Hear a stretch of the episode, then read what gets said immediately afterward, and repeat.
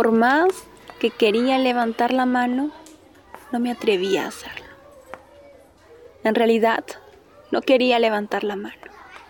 Sabía la respuesta, pero tenía miedo de hablar. Se me enredaban las palabras y finalmente todo terminaba mal.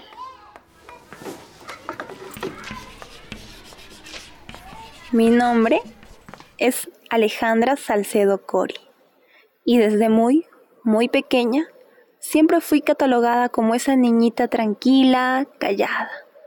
No era una persona muy extrovertida cuando se trataba de conocer nuevos amigos, nuevas personas o hablar en público.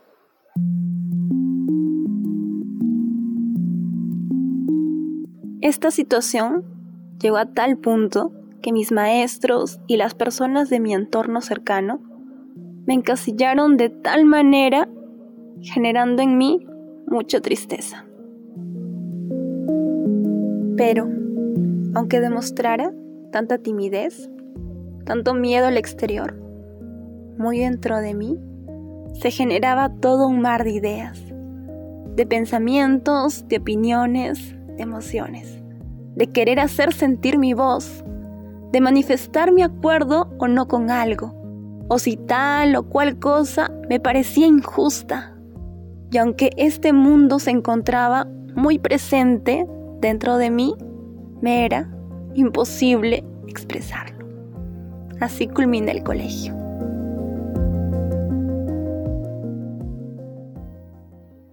Sé que con estas palabras podrías imaginarte que la carrera de derecho era la peor opción para mí.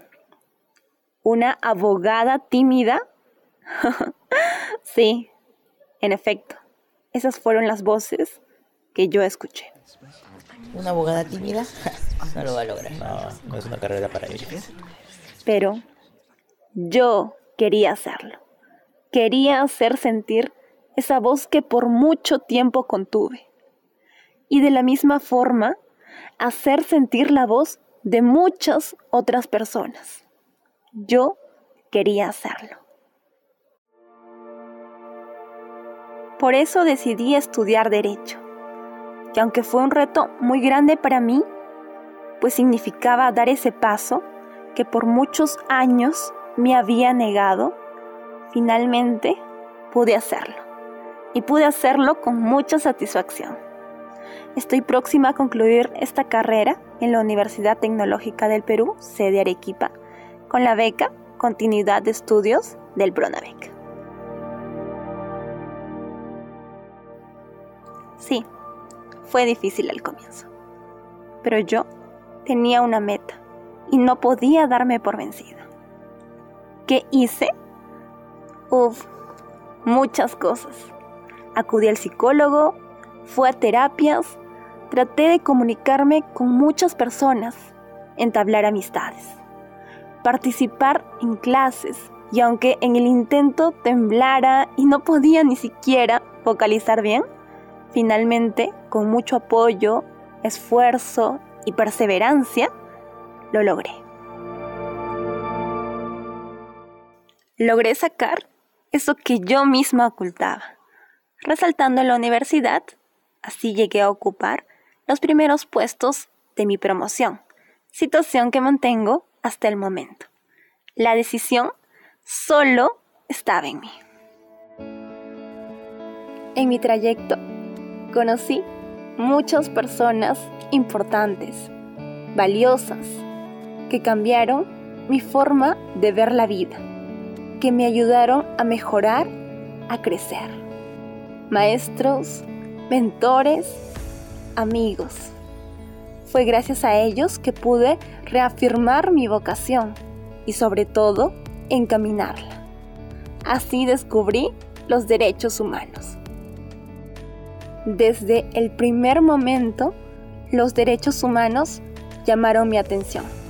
La lucha que se dio para poder alcanzarlos, la supremacía que tienen y sobre todo los casos de vulneraciones que he podido conocer en jurisprudencia y ver también en la propia realidad han hecho que mis principios, mi visión, lo que quiero hacer yo en el futuro se alinea a esa meta, profundizar en ellos y defenderlos.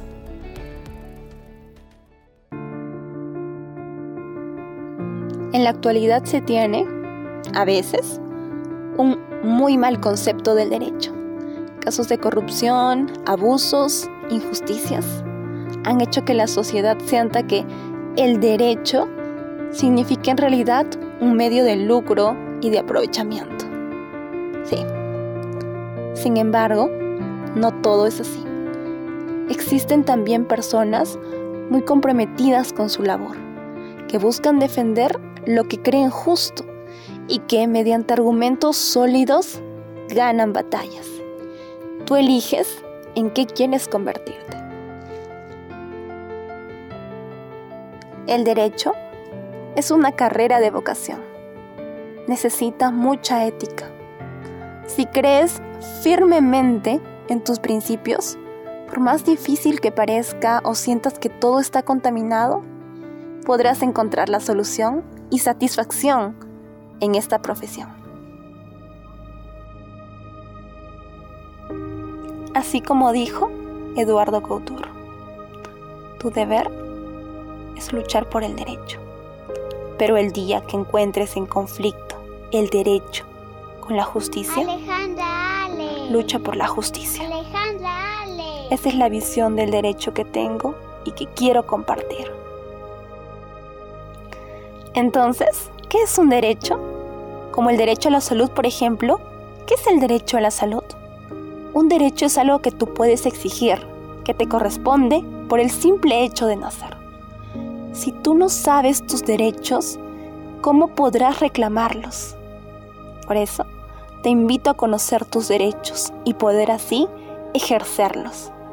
Como lo hice yo cuando supe que todo estaba dentro de mí y al conocerme, puedes saber que sí, que sí, sí tengo una voz.